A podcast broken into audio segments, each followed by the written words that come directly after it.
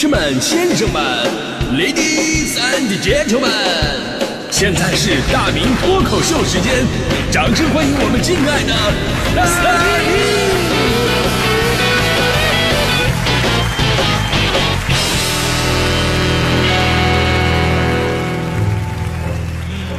欢迎各位来到今天的大明脱口秀，我是大明。哎，咱今天说激励啊，就得先说我一同事啊，他媳妇儿是个胖子，因为这个身材的原因嘛，这个女孩就会比较容易自卑一点。然后呢，我同事啊，就为了激励他媳妇儿减肥，就说：“哎呀，这个要不要我们减肥试一下啊？都说减肥是最好的整容，减完肥你就变了另外一个人了，你知道吗？” 这个就是媳妇儿非常的给力啊，立马办了什么各种健身卡呀，这个健身装备啊，开始健身。转眼之间，半年过去了。然后前天我问他，我说：“你媳妇儿现在怎么样？”然后呢，我同事特别开心，说：“哈哈哈，我媳妇儿啊，经过不懈的努力，现在真的好像变了个人一样呢，比之前又胖了六十斤，已经完全都认不出来了。”所以这故事告好像是告诉明道理，说：“哎呀，励志固然可喜，但是坚持才是王道，才是最重要的一环。”其实这个道理所有人都知道，只不过“坚持”两个字说的容易，那做起来就得讲究方式方法了。你也不能喊口号似的激励啊，对吧？啊，减完肥你就变成另外一个人了，这跟我上高中那会儿，我父母激励我说你上大学就自由了，这是一个等级的。真的，我的脑子啊，我的那种智力啊，我我要是只凭一句上了大学就自由了，凭这句话我就能刻苦学习九年的话，说实话，就这个智商，我应该是学不好什么的。所以呢，这个故事其实告诉我们真正道理是什么呀？如果想要让一个人坚持做一件事情或者达成一个目标，适合的激励方式特别的重要。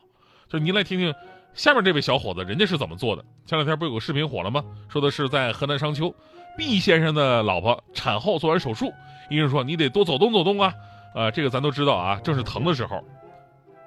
我也是听别人说才知道的啊。所以说，女性是伟大的。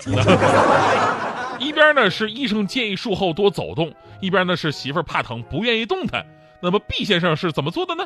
他直接选用了最简单粗暴的方式，用现金激励老婆走路啊，进行产后修复。我们在视频当中看到了，老婆没走两步，毕先生在前面给他一张一百块钱的人民币，走两步呢，再再再给一百，再走两步再给一百啊。媳妇儿当时的感觉就一句话的形容就是痛并快乐着啊。毕先生表示说，一共准备了好几千块，效果很好。而网友们则说根本就不够，我能走到你破产。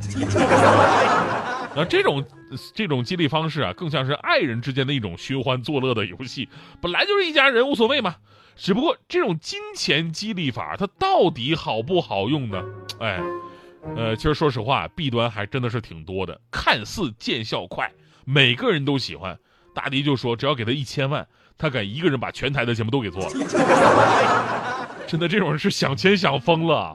为了钱命都不要了，全台的节目，一千万他就能做，哎呦我的天！那么领导给我八百万，我就能做啊！我这人就是便宜实惠量又足。开个玩笑啊！虽然说有钱能使鬼推磨，但是金钱奖励法并不是长久之计。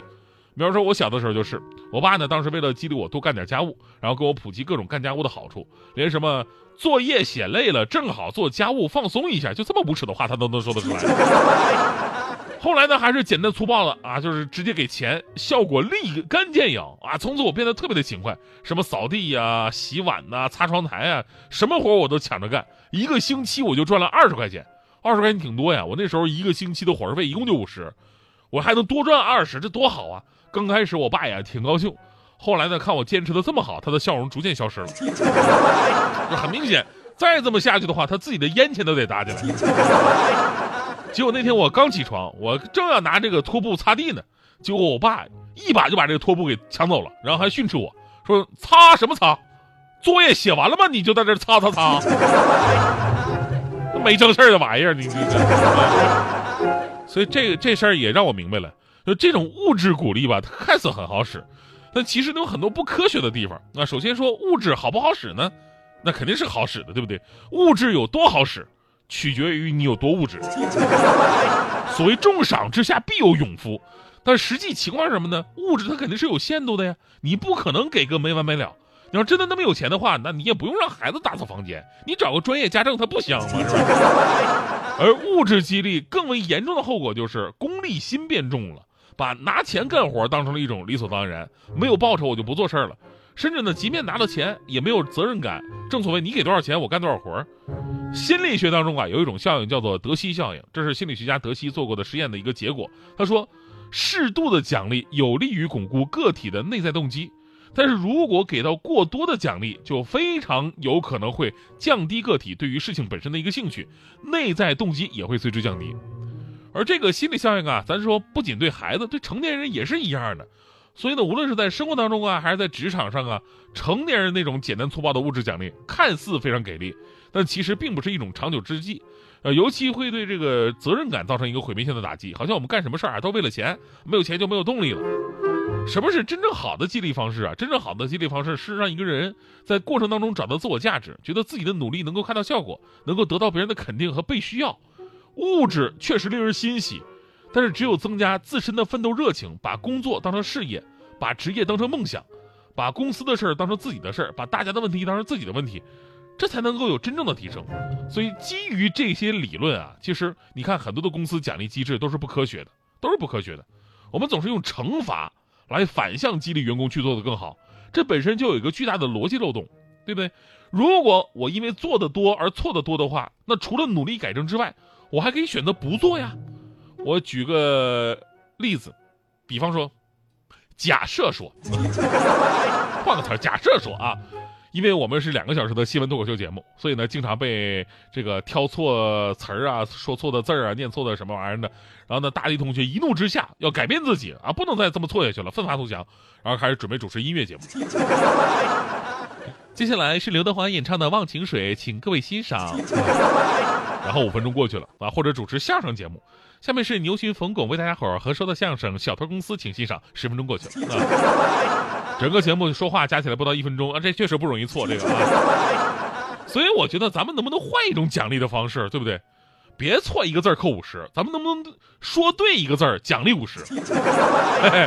我敢保证，那些音乐节目主持人都能说脱口秀，真的 啊，开个玩笑啊，这个刚才说假设嘛，对不对？我们身上没有发生过这样的事情啊，呃，不太恰当的比喻，最主要是想表达这样一个想法：真正好的激励方式是多元化的，没有最好的方式，只有最适合的办法。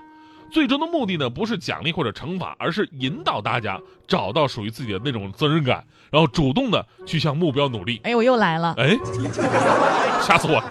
不是你，你你最近频频出现，我跟你说，你小心你出现的次数太多，说错话扣钱，你话多啊。不是，你总说说说，我就有点忍不了了。你总说我说错字儿，说错字儿，整的我好像业务水平有问题似的。我就问你啊。你你问你问我啥？我就问你，如果这期节目从头到尾我一个字儿都没念错，你给我什么奖励呢？一期节目从头到尾都没念错字儿，嗯，你有过这时候吗？好像好像没有吧？没有啊，你自己都知道没有，你还问我这什么什么奖励？这跟你有什么关系吗？那你说的也对呀，那还不行？问问嘛？不行，